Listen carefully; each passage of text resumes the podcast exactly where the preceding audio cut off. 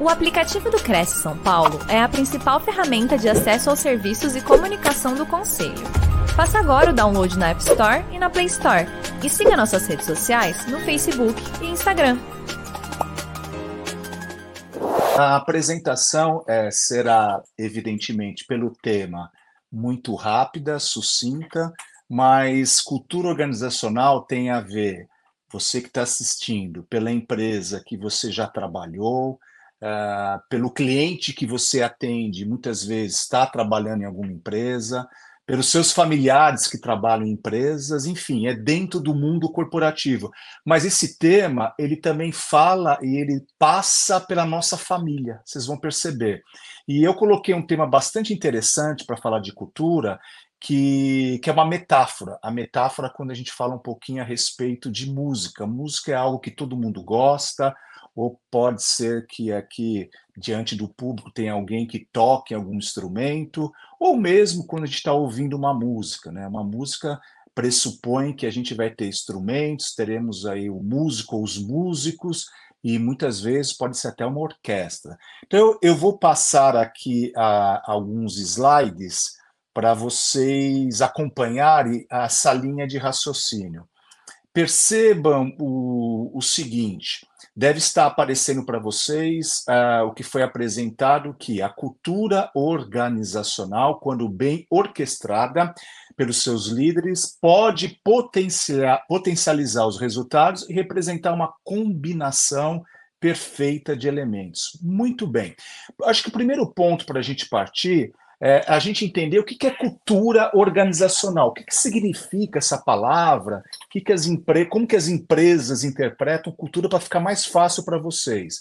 Então, o que, que é cultura? Cultura nada mais é, eu coloquei três definições que eu acho bastante interessante. Primeira, o modo como as coisas são feitas por aqui.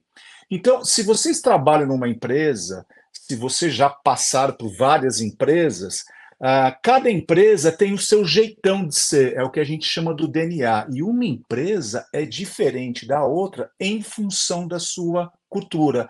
A empresa pode até, até prestar serviços parecidos, a empresa pode ter produtos parecidos, até iguais, mas o que muda é a cultura. Cada empresa, independente do seu tamanho, pequena, média ou grande, tem uma cultura totalmente diferente da outra. Então, cultura é o jeitão de ser da empresa. Uma outra definição bastante legal, interessante é a base para a organização tomar decisões. E isso é verdade, porque se a gente conhecer o nosso jeitão de ser da empresa, fica mais fácil para a gente tomar decisão. Até porque por trás do jeitão de ser quem que está por trás desse jeitão? Nós, as pessoas, as pessoas que trabalham na empresa. Então, para eu tomar alguma decisão, para eu definir a minha estratégia, definir o rumo da minha empresa, eu preciso conhecer minhas pessoas. Então, por trás da cultura, evidentemente, estão as pessoas. E tem uma, eu acho que a definição mais completa de cultura, que é a cultura é reflexo dos valores, das crenças e comportamentos dos seus líderes quando a gente fala valores, vocês concordam que valores é o que nos motiva, seja do ponto de vista pessoal ou até dentro da empresa. Vamos tomar, por exemplo, o Cresce.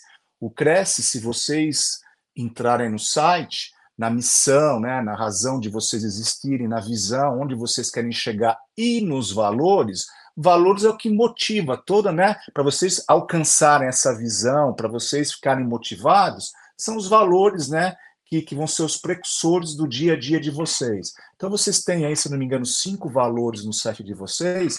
Então, é, nós temos o conjunto dos valores, das crenças. Crenças são as verdades, as verdades que são carregadas dentro da empresa. Por quem? Pelas pessoas. Pelo, pelo, pelo fundador ou pelos seus fundadores, e isso vai disseminando por onde? Pelas suas lideranças. E o conjunto dos comportamentos principalmente dos líderes. Eu sempre falo, comportamento gera comportamento. Então, de acordo com os comportamentos da liderança, essa é a formação da cultura. Uh, tem uma frase muito legal, não é tão recente, já faz aí uns 4, 5 anos, é, que foi publicada pela revista Havner Business Review, que fala o seguinte: Cultura é um diferencial competitivo que não pode ser copiado. Olha que legal. Ou seja, como eu falei, independente do tamanho da empresa, ninguém pode copiar minha cultura. Cada cultura é única. É como se fosse a digital que nós temos, todos nós temos né, as digitais diferentes. Então, cultura é isso. É um diferencial competitivo. Por quê? Porque, se bem trabalhada, a gente consegue o quê? Ter mais resultado, mais pessoas engajadas trabalhando, mais pessoas comprometidas. E quando eu falo de resultado, é resultado do ponto de vista sustentável, no olhar, evidentemente, do capitalista, do dono do negócio, o olhar financeiro, mas sustentável quando olha do ponto de vista né, de todo o ecossistema, que a gente fala dos stakeholders, fornecedores, parceiros, clientes e assim por diante. Então, isso é cultura. São três, três definições que resumem basicamente o que a gente vai falar hoje. Agora, como que a cultura se expressa numa empresa? Poxa, Ronaldo, legal, você me deu a definição, mas é tão subjetivo, não é subjetivo parece subjetivo, mas aqui tem aqui quatro elementos fundamentais para a gente perceber a cultura de uma empresa. Primeiro são o que a gente chama de símbolos e artefatos. Símbolos, toda empresa tem uma simbologia. Eu trago aqui um exemplo que é, alguns aqui na sala é, devem se lembrar da companhia aérea hoje chamada Latam, que um dia se chamou TAM. Essa companhia aérea tinha um símbolo muito forte quem pegou, né, os, há, há, anos atrás, quando ela foi fundada pelo comandante Rolim, qual era o símbolo forte né, que passava a companhia para os passageiros, para os seus clientes, para os seus parceiros e fornecedores? A simbologia era o tapete vermelho. Não sei se vocês lembram anos atrás, quando a gente ia pegar uma aeronave da TAM, a gente era recebido sempre com um tapete vermelho na porta da aeronave. O tapete vermelho era o símbolo da cultura da TAM, que pressupõe o quê? Ah, pressupõe que é por trás tem um excelente atendimento, por trás do tapete vermelho, a gente lembra, puxa, o tapete vermelho que vem lá da, do Oscar de Hollywood é mais ou menos similar, porque o cliente ele é recebido num tapete vermelho porque ele é o principal componente daquela empresa existir. É o cliente. Então, o tapete vermelho é um símbolo. E esses símbolos que a gente chama os artefatos, toda empresa tem. Se a gente for no prédio aí do Cresce, seja de São Paulo, qualquer regional, escritório, você vai entrar, você vai perceber, puxa vida, aqui é o Cresce, porque às vezes pelo layout do escritório, pelo jeitão de ser, pela pintura, pela porta, pelo letreiro, isso a gente chama de símbolo. O símbolo expressa a cultura. Que mais? Os rituais e costume. Tem coisas de uma empresa que muitas vezes não está nem escrito, mas falam assim para você: puxa, é, eu estou fazendo algo e eu pergunto alguma coisa aqui dentro e me responde o seguinte: ó, faça desse jeito, porque isso vem lá de trás, vem do fundador, é o jeitão da empresa. Eu conheci uma empresa, por exemplo, que as pessoas iam almoçar e elas eram, entre aspas, obrigadas quando estavam na rua para almoçar, usaram o crachá da empresa, com o logotipo, com o nome da empresa. E um dia eu perguntei, eu questionei, mas isso aí é obrigatório, tá no, no, no regulamento da empresa? Pode, né? Porque todo mundo sai com esse crachá. E eles responderam: não, sempre foi assim. Aqui é meio que um costume da gente. É o ritual que a gente fala. Veio lá do fundador da empresa e isso foi ficando, ficando, ficando, cada né, funcionário novo que entrava na empresa falou: ó, quando a gente for almoçar, usa o crachá. Ou mais, às vezes ninguém falava nada, você copiava, você via, então a gente chama o quê? Das entranhas do rituais. Acaba fazendo parte sem perceber. Que mais a expressão da cultura? As regras do negócio.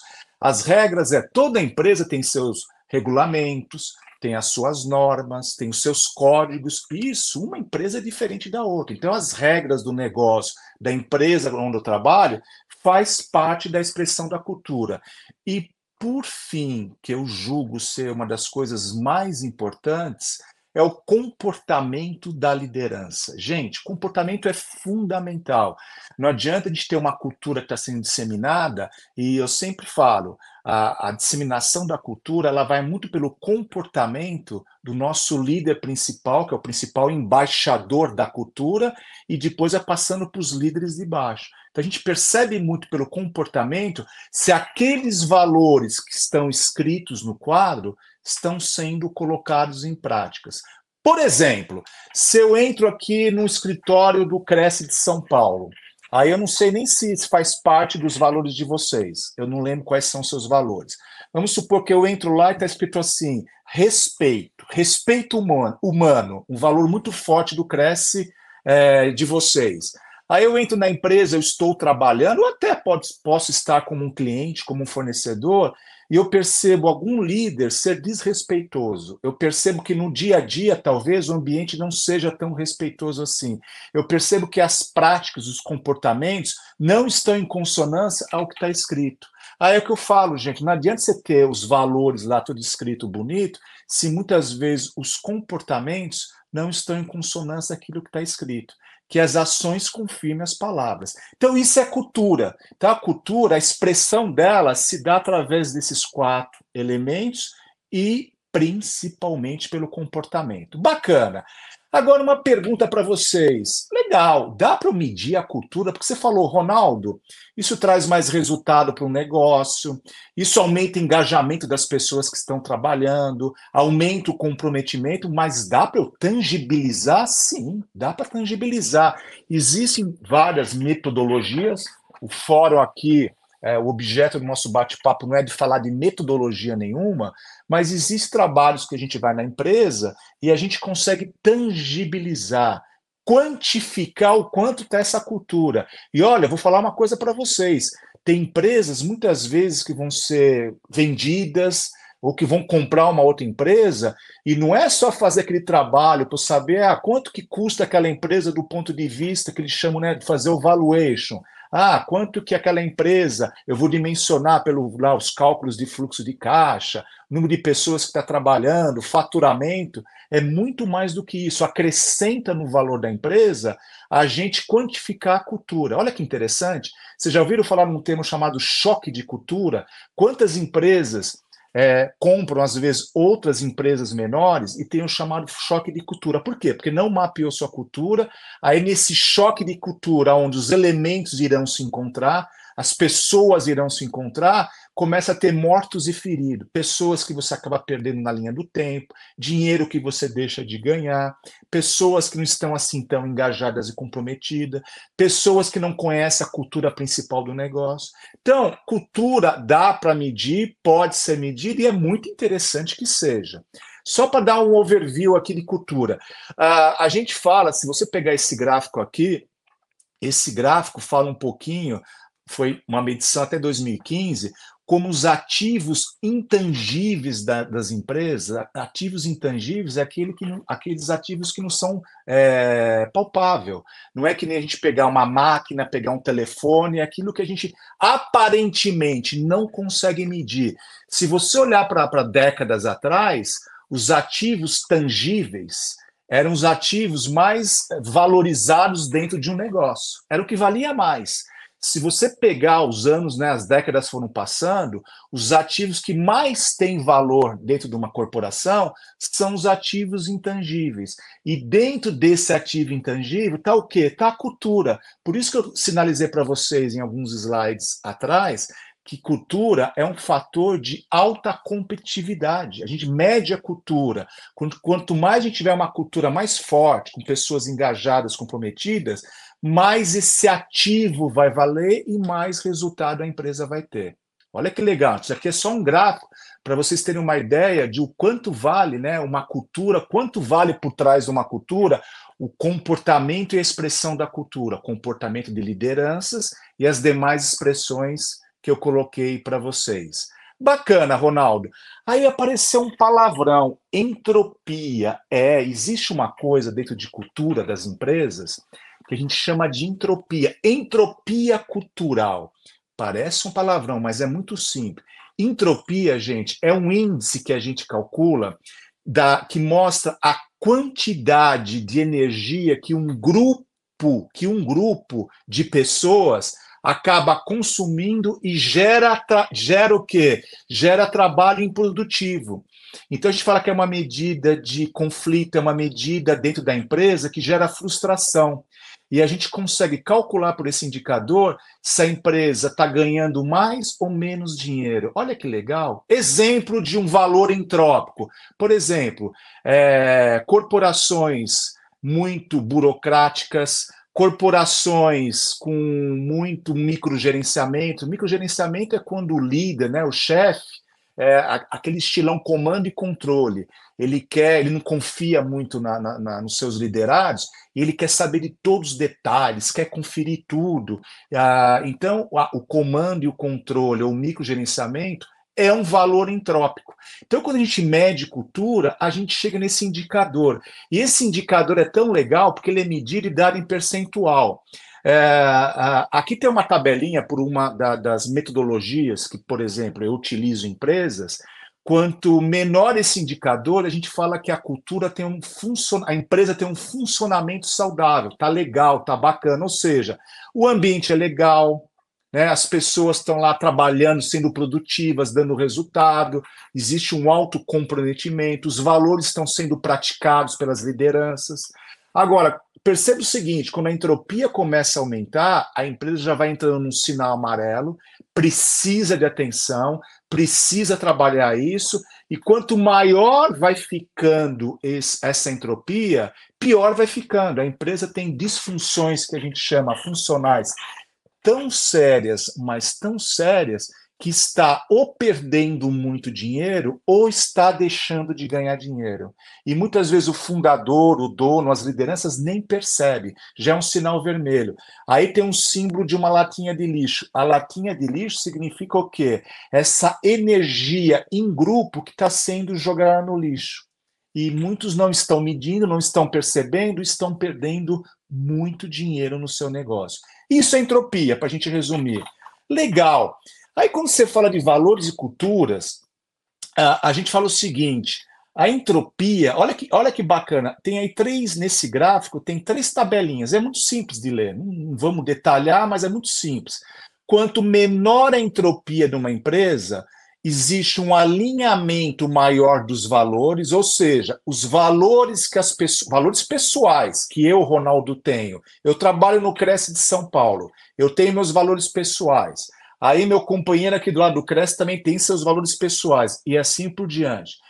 Quanto mais os nossos principais, principais valores pessoais estão sendo praticados, ou são os valores que o Cresce pratica, existe um maior alinhamento de valores, dos valores pessoais com a cultura atual e a cultura desejada. Então, vai ter menos entropia, maior alinhamento, e olha do lado, lucro a empresa tem mais resultado. Então, assim, eu diminuo a entropia, aumento esse alinhamento e aumento o resultado. Como que eu aumento esse alinhamento? Com mais comprometimento e engajamento das pessoas. Isso acontece de forma natural. E é onde a gente vê muitas empresas com um ambiente super bacana para se trabalhar, com alto nível de confiança entre líderes e liderados, e a gente fala, poxa, são empresas que, como gostaria de trabalhar? São empresas que, para atrair pessoas, é muito fácil e para reter também, acaba retendo, tendo um baixo índice de turnover, baixo índice de pessoas que se sentem mal na empresa, que tem problemas muitas vezes de saúde mental, né? Hoje a gente vê muitas empresas com ambientes tóxicos e com a questão da saúde mental, né? Então, empresas com uma cultura legal praticada, valores em consonância, principalmente aos comportamentos da liderança, a gente tem uma empresa muito legal para se trabalhar. Isso é a relação de valores e de cultura. Uh, outro, um, isso aqui também são dados. Aqui eu trouxe para vocês um gráfico que foi medido é, em algumas, nas 500 maiores empresas dos, dos Estados Unidos listadas em bolsa de valores, e aqui mostra o seguinte: empresas que se preocuparem em trabalhar seu processo de transformação de cultura, olhar para os seus valores. Evidentemente, quando a gente faz um trabalho como esse, existe um processo de transformação que atrás tem um plano de ação, treinamentos, tem um monte de trabalho por trás. Mas empresas que se preocuparem em diminuir a sua entropia, olha o resultado financeiro. Está aqui, olha no gráfico o como aumentou o resultado financeiro na linha dos últimos anos. Então, o que a gente está falando para vocês é que cultura é importante. Para quem não está assistindo, é, é, já trabalhou em empresa ou, ou, ou, presta serviços e tem contato com pessoas que estão trabalhando, leve essa informação, o quanto é importante os empresários olhar para a sua cultura. Legal. E o que, que tem a ver isso com a orquestra? Tem tudo a ver. Eu trouxe a metáfora da orquestra, que vocês vão perceber que nós temos aí a cultura que é praticada nas empresas, e quando a gente tem uma orquestra, porque a orquestra é formada por quê? A orquestra, basicamente, uma orquestra sinfônica, nós temos alguns elementos. Lembra que eu falei lá de artefatos, sinais, de comportamentos, dos, de regras, de normas? Numa orquestra não é diferente. Primeiro que numa orquestra, para uma orquestra funcionar, né, nós temos que ter o quê? Ó, nós temos que ter os músicos, evidentemente. Então, pressupõe que numa empresa nós temos que ter Uh, eu acho que é o centro de qualquer estratégia, que são as pessoas. Nós temos as pessoas, né, os colaboradores. Então, nós temos os músicos. Esses músicos, eles trabalham, o instrumento de trabalho deles são normas, são regulamentos, são os recursos que ele tem. Está aqui, ó, eles têm os instrumentos. Uma orquestra só vai funcionar se eu tiver lá os instrumentos, que normalmente está dividido em instrumento que a gente chama dos metais, né, os trompetes, trombones, e etc. Nós temos aí os instrumentos de cordas e nós temos instrumentos de madeira. Então, se a gente juntar tudo isso, a gente pode falar, pô, bacana. Essa empresa, orquestra, estou começando a montar o jeitão de ser dela, a cultura dela. Existem os músicos, que eles vão manifestar isso através desses recursos que eles têm, que são os instrumentos que eles tocam.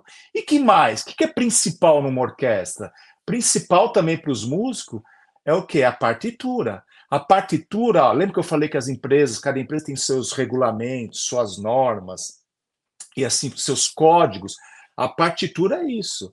Cada músico tem a sua partitura, vai tocar lá dentro do, do, do, do seu tom, instrumento, mas dentro, de dentro da música é o objetivo final, a estratégia final montada pelo CEO dessa orquestra, né? que eu já vou falar já já, é o quê? É chegar no fim e essa música ser tocada com excelência. Então, cada músico tem que seguir rigorosamente essas normas, que é expressa através de uma linguagem que é o quê? É a partitura. Bacana. E que mais além da partitura? Bom, eu tenho que ter aqui o líder, o líder principal. Pega uma empresa, é lá o fundador, o CEO, o presidente, o atual presidente, não importa, é o líder principal. Esse maestro é o que vai dar o tom na empresa inteira. Ele é o principal embaixador da disseminação dessa cultura. Se ele quer uma cultura onde a orquestra dele vai tocar em alguns lugares e, e ao final ele quer a excelência em primeiro lugar, ele quer a perfeição, então, gente, ele tem que ser um líder, ele tem que ter, além de ter muita experiência, ele vai ter que ter um comportamento e passar toda essa experiência. E aí está por trás o quê? Principalmente a comunicação. Se eu falo que pessoas é um dos pilares principais de uma corporação, o segundo pilar principal de uma empresa chama-se comunicação. E numa orquestra, como se dá essa comunicação? É simples através, já viram a batuta na orquestra? Através da batuta.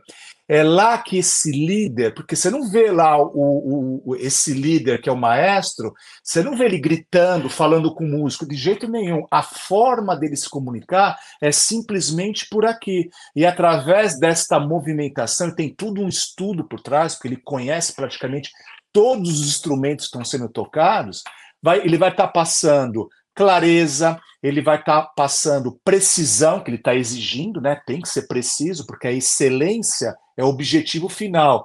Ele vai estar tá passando emoção, emoção. Lembra quando a gente fala que um líder numa empresa, numa corporação, ele tem que ser um bom líder, aquela pessoa que nos inspira, que passa visão. Visão é onde qualquer empresa quer chegar. Eu costumo falar que visão, depois entra no Cresce aí, vê a visão de vocês Visão tem que ser uma frase, uma frase onde a organização quer chegar, a entidade quer chegar, e precisa ser uma frase para levantar que bancada. Todo mundo tem que vibrar com visão. É para levantar que bancada.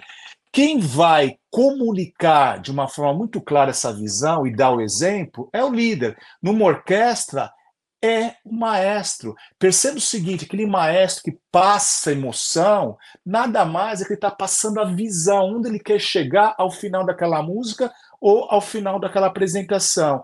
E, evidentemente, atrás daquela batuta tem toda a técnica. Olhe para o seu líder, olha para alguém que é líder. O líder ele tem que ter o quê? Autoridade, ele tem que ter conhecimento, ele tem que ter consistência naquilo que ele está passando para os seus liderados. Então, atrás de tudo isso, o que está? É a cultura. Vocês percebem? Então, é, é uma pena que essa nossa palestra está sendo de uma forma virtual, mas algumas vezes eu faço essa palestra com músicos no palco. É muito legal, porque todo mundo participa e vocês conseguem enxergar e é muito bem entender o que, que é cultura de fato, vivenciado pela plateia. Inclusive, essa plateia até participa com essa orquestra ou com esses músicos. Então, uma orquestra sinfônica, a metáfora, ela fala muito de cultura. Agora, o que, que tem em comum as palavras que fazem sentido quando você está olhando né, para a orquestra e em comparação a uma empresa, tem um monte de palavras que fazem sentido, um monte. Aqui eu cito algumas, que pode estar ligado até algumas competências, características do negócio e que estão ligadas a uma orquestra. Por exemplo, comunicação, nós acabamos de falar, se numa orquestra tem lá o seu maestro passando, transmitindo a comunicação através da sua batuta, dentro de uma empresa, comunicação é fundamental. Por onde? Pelos canais que a empresa tem. Pode ser murais, pode ser por e-mail, pode ser por WhatsApp, pode ser por intranet, pode ser por uma televisão, enfim, pela comunicação dos líderes. Tem até a chamada rádio peão nas empresas, que é uma forma de se disseminar a comunicação. Então, faz sentido, não faz? Ó, numa orquestra, comunicação, e a gente falar da questão aí dentro da corporação. Inspiração, acabei de falar para vocês. O líder tem que inspirar é, o líder tem que passar isso dentro da orquestra e dentro de uma empresa. Quem mais fez, se vocês imaginarem as empresas que vocês já trabalharam, que já passaram na vida de vocês, com certeza, talvez virá uma ou mais pessoas que vocês falam, puxa, esse líder foi um grande inspirador na minha vida. Então, inspiração faz parte, é como conversa uma corporação com essa orquestra. Trabalho em equipe, lógico, a gente não faz nada sozinho. Ou numa orquestra, ninguém, não existe o um músico. São vários músicos que vai chegar naquele resultado final, né? Que é uma apresentação com excelência nas músicas que são escolhidas para aquela apresentação. Liderança, tem que ter liderança. Toda corporação tem que ter liderança, assim como se vê, como mostrei para vocês uma orquestra, na figura do maestro.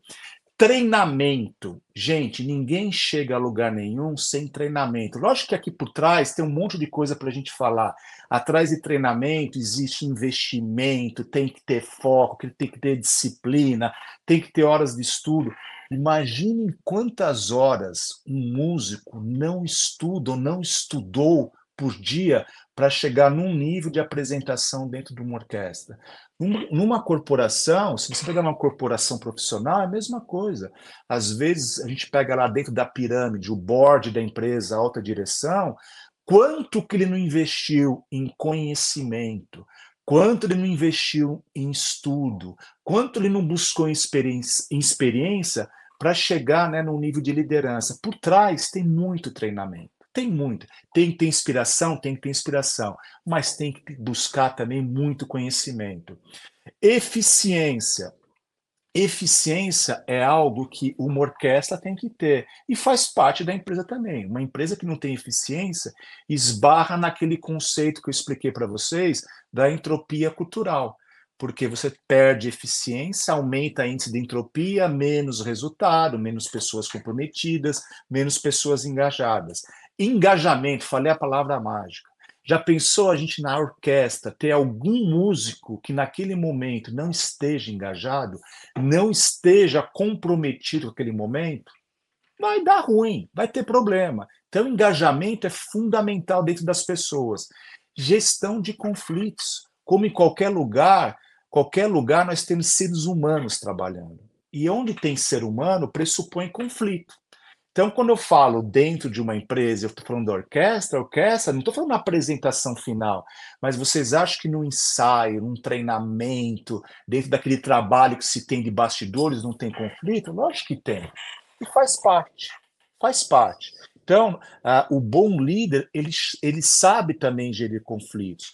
O bom maestro, no momento do ensaio, no momento que tem lá um monte, né? Imagine quantos egos estão reunidos, né? Quantos egos sendo colocados em prática dentro dos instrumentos, ele tem que saber lá, né, ponderar e fazer essa gestão. A questão do foco no cliente, porque numa empresa nós temos o foco do cliente interno e externo. Numa apresentação é, com o maestro e sua orquestra, quem que são os clientes? São as pessoas que estão vendo a apresentação. Tem que ter o foco total. As pessoas que estão assistindo estão lá querendo ver uma, pagando para ver uma excelente apresentação. harmonia, harmonia, quando a gente fala né, dentro da música, dentro né, de uma orquestra, é a junção de vários instrumentos. Numa empresa é a mesma coisa, numa cultura que a gente vê no dia a dia da empresa, a palavra harmonia também tem que existir. E essa harmonia é disseminada pelo comportamento, principalmente dos seus líderes. Confiança, se um não confiar no outro, é muito complicado. Se eu estou lá dentro da orquestra, eu sou tocando lá, sei lá, eu estou tocando violino. Se eu não confiar na pessoa do lado que está tocando um outro instrumento, um violoncelo, por exemplo, aí acabou. Eu tenho que confiar. Cada um tem que um confiar no outro, que tem lá a sua partitura na frente, sabe o que tem que fazer e, poxa, eu confio no que os outros estão fazendo, porque o resultado final a gente vai chegar na excelência.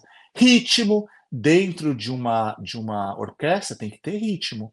Dentro de uma empresa também. E quando eu falo em ritmo, numa empresa nós existe a diversidade, mas aqui a diversidade pode falar de vários sentidos, mas diversidade, quando eu falo de ritmo, principalmente em falar que nós temos que respeitar a diversidade do ritmo das pessoas dentro das corporações. O objetivo é chegar no resultado, não é? Exatamente. Agora, numa empresa, quando a gente fala de ritmo, muitas vezes eu tenho pessoas com ritmo mais acelerado e pessoas com ritmo menos acelerado. Mas o objetivo final é a gente ter essa dança, essa comunhão da diferença, que muitas vezes uma comunhão de ritmos, respeitando o ritmo das pessoas, nós vamos chegar nesse resultado. Então, o ritmo é fundamental. O resultado, por si só, né, não precisa nem falar, assim como eu falei dentro da orquestra, dentro de uma empresa, o resultado pressupõe o quê? O resultado sustentável em todos os seus sentidos, sustentável do ponto de vista financeiro e sustentável quando a gente fala, né, de parceiros, de fornecedores, de clientes. Disciplina, né, quando a gente falou aqui de treinamento, que está por trás? Muita disciplina. Disciplina, é, é, é, eu costumo falar em alguns treinamentos que dói, dói, disciplina dói. Quando você pega pessoas altamente disciplinadas, a pessoa está lá, né, tem seu trabalho, é, é, tem um investimento em cima, ela está focada, está disciplinada, ela sabe onde ela deve chegar, ela estuda, ela investe. Gente, dói às vezes. Por que dói? Porque muitas vezes nós temos que abrir mão de alguma coisa, alguma outra coisa que nós poderíamos estar fazendo, até em, em algumas situações mais tranquilas, mais gostosas de se fazer, em prol daquele momento que eu tenho que ter disciplina, para um aprendizado, para uma evolução, para um desenvolvimento. Então, disciplina não é fácil a gente ter. Muitas vezes vai doer, mas depois o resultado que a gente vai colher lá na frente é fantástico. Foco, né? Nada a gente não consegue. Se a gente não se focar, por exemplo, eu estou agora nesses minutos, eu me preparei para transmitir compartilhar um pouco de conhecimento para vocês. Então, meu foco é totalmente aqui, né? meu compromisso é com vocês. Eu não posso estar pensando em, em, fazer essa live e focado, querer me focar em outras coisas, de jeito nenhum. Então, foco é fundamental, não fugir do foco. Reconhecimento, reconhecimento, olha, qual que é o reconhecimento numa orquestra? Além, evidentemente, do maestro e do músico já saber que está numa orquestra, eu acho que é um dos melhores reconhecimentos, porque para você estar numa orquestra, você tem que estar, acho que, no nível de excelência. O reconhecimento é quando você acaba de tocar uma música, as pessoas se levantam, batem palma, falam bravo! Numa empresa, numa corporação, a mesma coisa. Uma corporação, a mesma coisa. E o reconhecimento numa empresa não é só no sentido financeiro. Ah, reconhecimento é dinheiro no bolso, reconhecimento é benefícios. Também, lógico, nós precisamos trabalhar, precisamos ser remunerados. Mas o reconhecimento também é um obrigado. O reconhecimento é uma mão no ombro de alguém. O reconhecimento é chegar no final do dia e você falar, puxa, muito obrigado, você fez a diferença hoje para o meu dia. Olha que interessante, faz todo sentido essa palavra. Resiliência, a nossa capacidade de se adaptar a situações adversas. Vocês acham que dentro de uma orquestra, quantas situações adversas eles enfrentam? No, no, no, eu digo quando eles estão no momento lá do treinamento, que eles estão ensaiando, ou às vezes até numa apresentação sei lá, no instrumento de corda. Está o músico se apresentando, estoura uma corda do violino, estoura alguma coisa. Ele tem que se adaptar a uma situação adversa. Ou às vezes o próprio maestro percebe lá que algum instrumento deu algum problema, ele vai ter que continuar, o show tem que continuar. E o show da vida pressupõe essa competência, que chama-se resiliência, adversidade. A gente encarar essa diversidade e fazer de um limão uma limonada. Isso faz parte de uma corporação. É, quanto melhor a gente mais alta tiver essa competência, melhor faz. Então, isso como resultado vai ser assim muito legal do ponto de vista é, para nós em desenvolvimento pessoal e também no nosso crescimento profissional. E estratégia? Estratégia é a palavra mágica, é o objetivo que a gente quer. O objetivo de uma orquestra é ter uma apresentação lá de uma, duas horas, né? o público aplaudir e falar: final, trabalho bem feito, resultado alcançado. Dentro da nossa estratégia, ficamos lá um mês ensaiando, um tempo ensaiando e fizemos uma apresentação no teatro tal. Dentro da empresa, a mesma coisa, ela monta a sua estratégia anual, semestral, seus líderes montam a estratégia e é chegar no resultado almejado, né, naquilo que foi montado. Então, essas palavras fazem sentido. Por isso que eu fiz a metáfora de uma orquestra com relação à empresa, que tem tudo a ver o quê? Com o jeitão de ser, que é a sua cultura. Agora, para a gente começar a entrar na parte final, eu vou dar uma dica. Tem um filme, se vocês não assistiram, talvez muitos que estão assistindo ou assistirão esta apresentação já viram uh, um clássico que chama-se O Diabo Veste Prada. Esse filme mostra o que, que é cultura numa, numa empresa.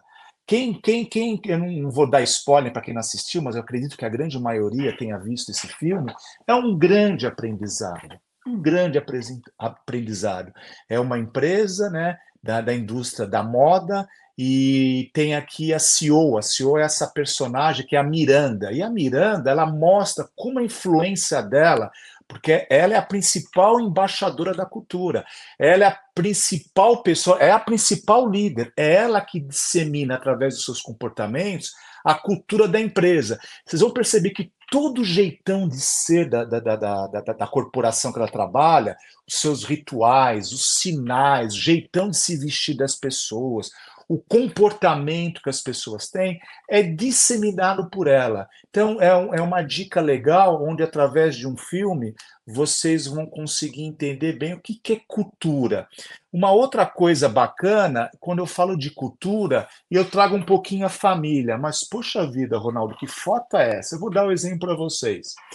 A nossa família, nós temos um jeitão de ser. Quando a gente fala ah, toda família é igual, só muda de endereço, é mentira. Toda família é diferente, porque as famílias são formadas por pessoas, essas pessoas têm as suas crenças, têm os seus valores e têm os seus comportamentos. E essa junção de pessoas numa família é o que dá o diferencial de uma família para outra. Famílias não são iguais. E eu vou dar um exemplo típico aqui, quando eu falo de cultura de família, porque vocês que estão assistindo, pense um pouquinho, agora olhando para a família de vocês. A gente tem valores dentro da nossa família? Temos, temos valores.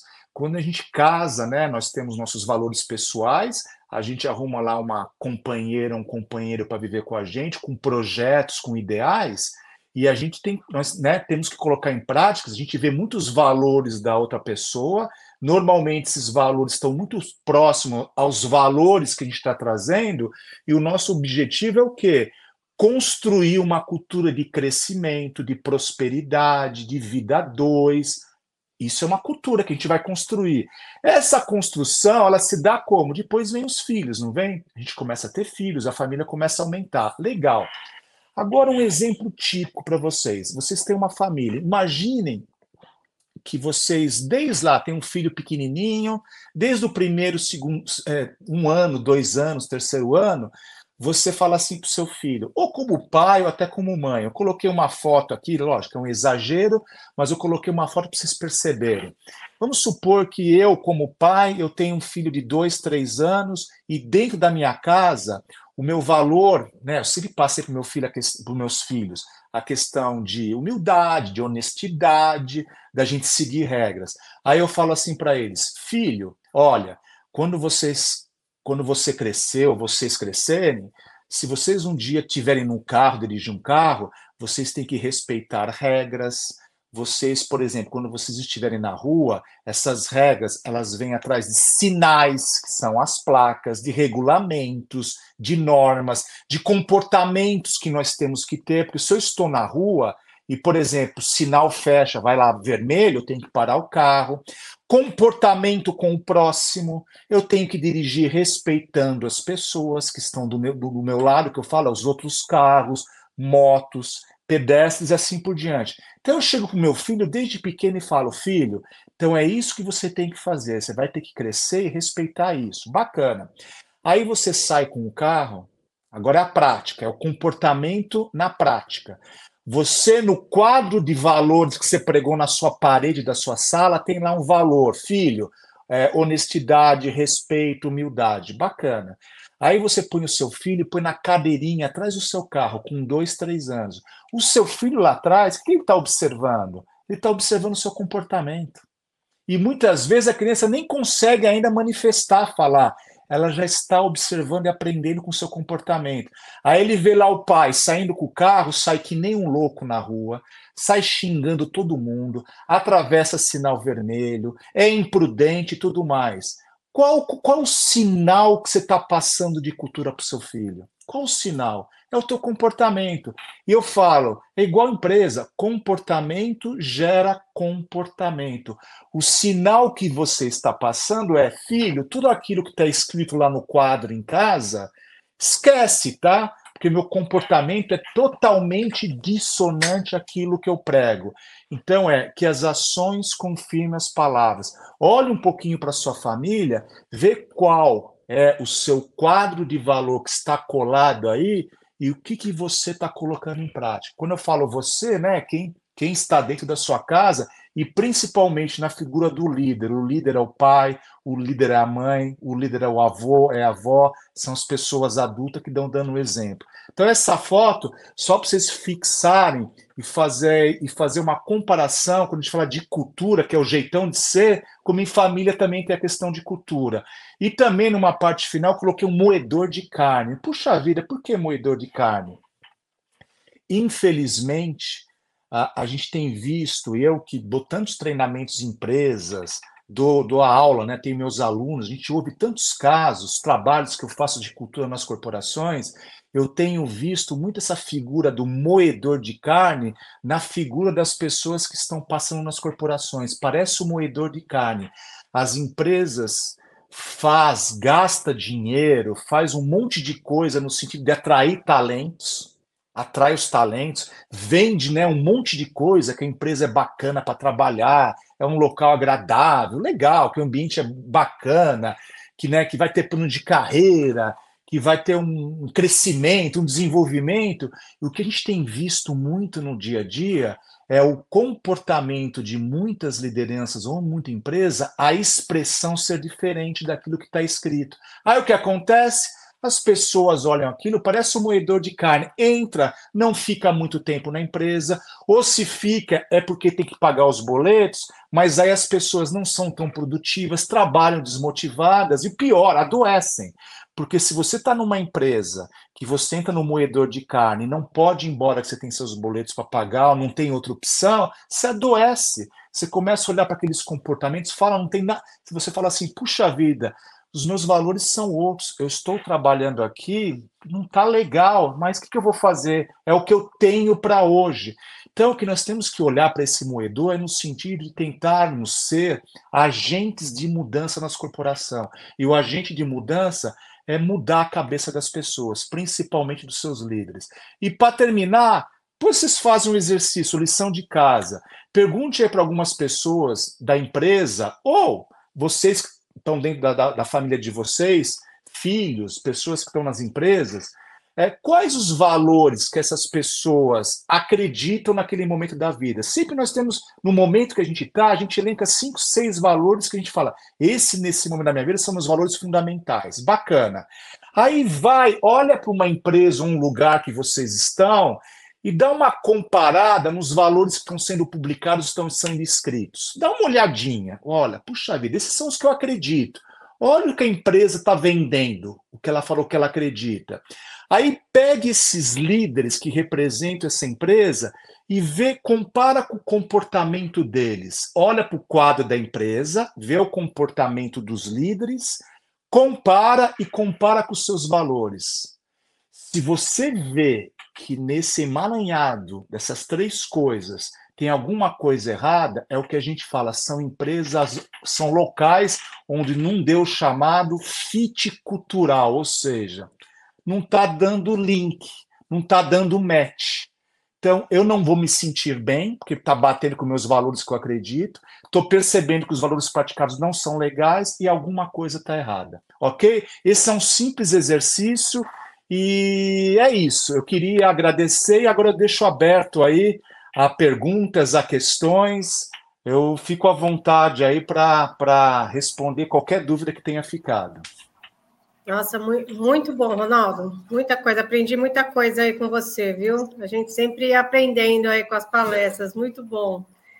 Bacana. Ronaldo, a gente tem umas pessoas aqui na sala, né? Vou dar uma boa noite, ver se tem algumas perguntas. Então, nós temos aqui a Adriele Correia, que ela é de Osasco, live interessante, agrega muito. O Paulo Salgado dando boa noite, lá de Guaratinguetá. O Carlos Alves Santos, lá de Jaraguá o Alex Barreto, de Presidente Prudente, e a Len, dona Leninha Souza também dando boa noite para nós aqui. Bacana. E quando me disse uma coisa, Ronaldo, quando você começa a trabalhar com essa coisa da cultura nas empresas, né? Quando você vai fazer um trabalho lá, é, você mapeia esse, esse para você poder iniciar o trabalho, para ver como é que está o clima dessa organização, como é que é o seu trabalho? na empresa? É, o, o, trabalho, o mapear existe, lógico, metodologia, existe o trabalho de você pesquisar com as pessoas, né? Você levantar com questionário quais são os valores que cada funcionário acredita, não importa se são 10 funcionários ou 10 mil. A gente levanta tudo e a gente elenca os principais valores.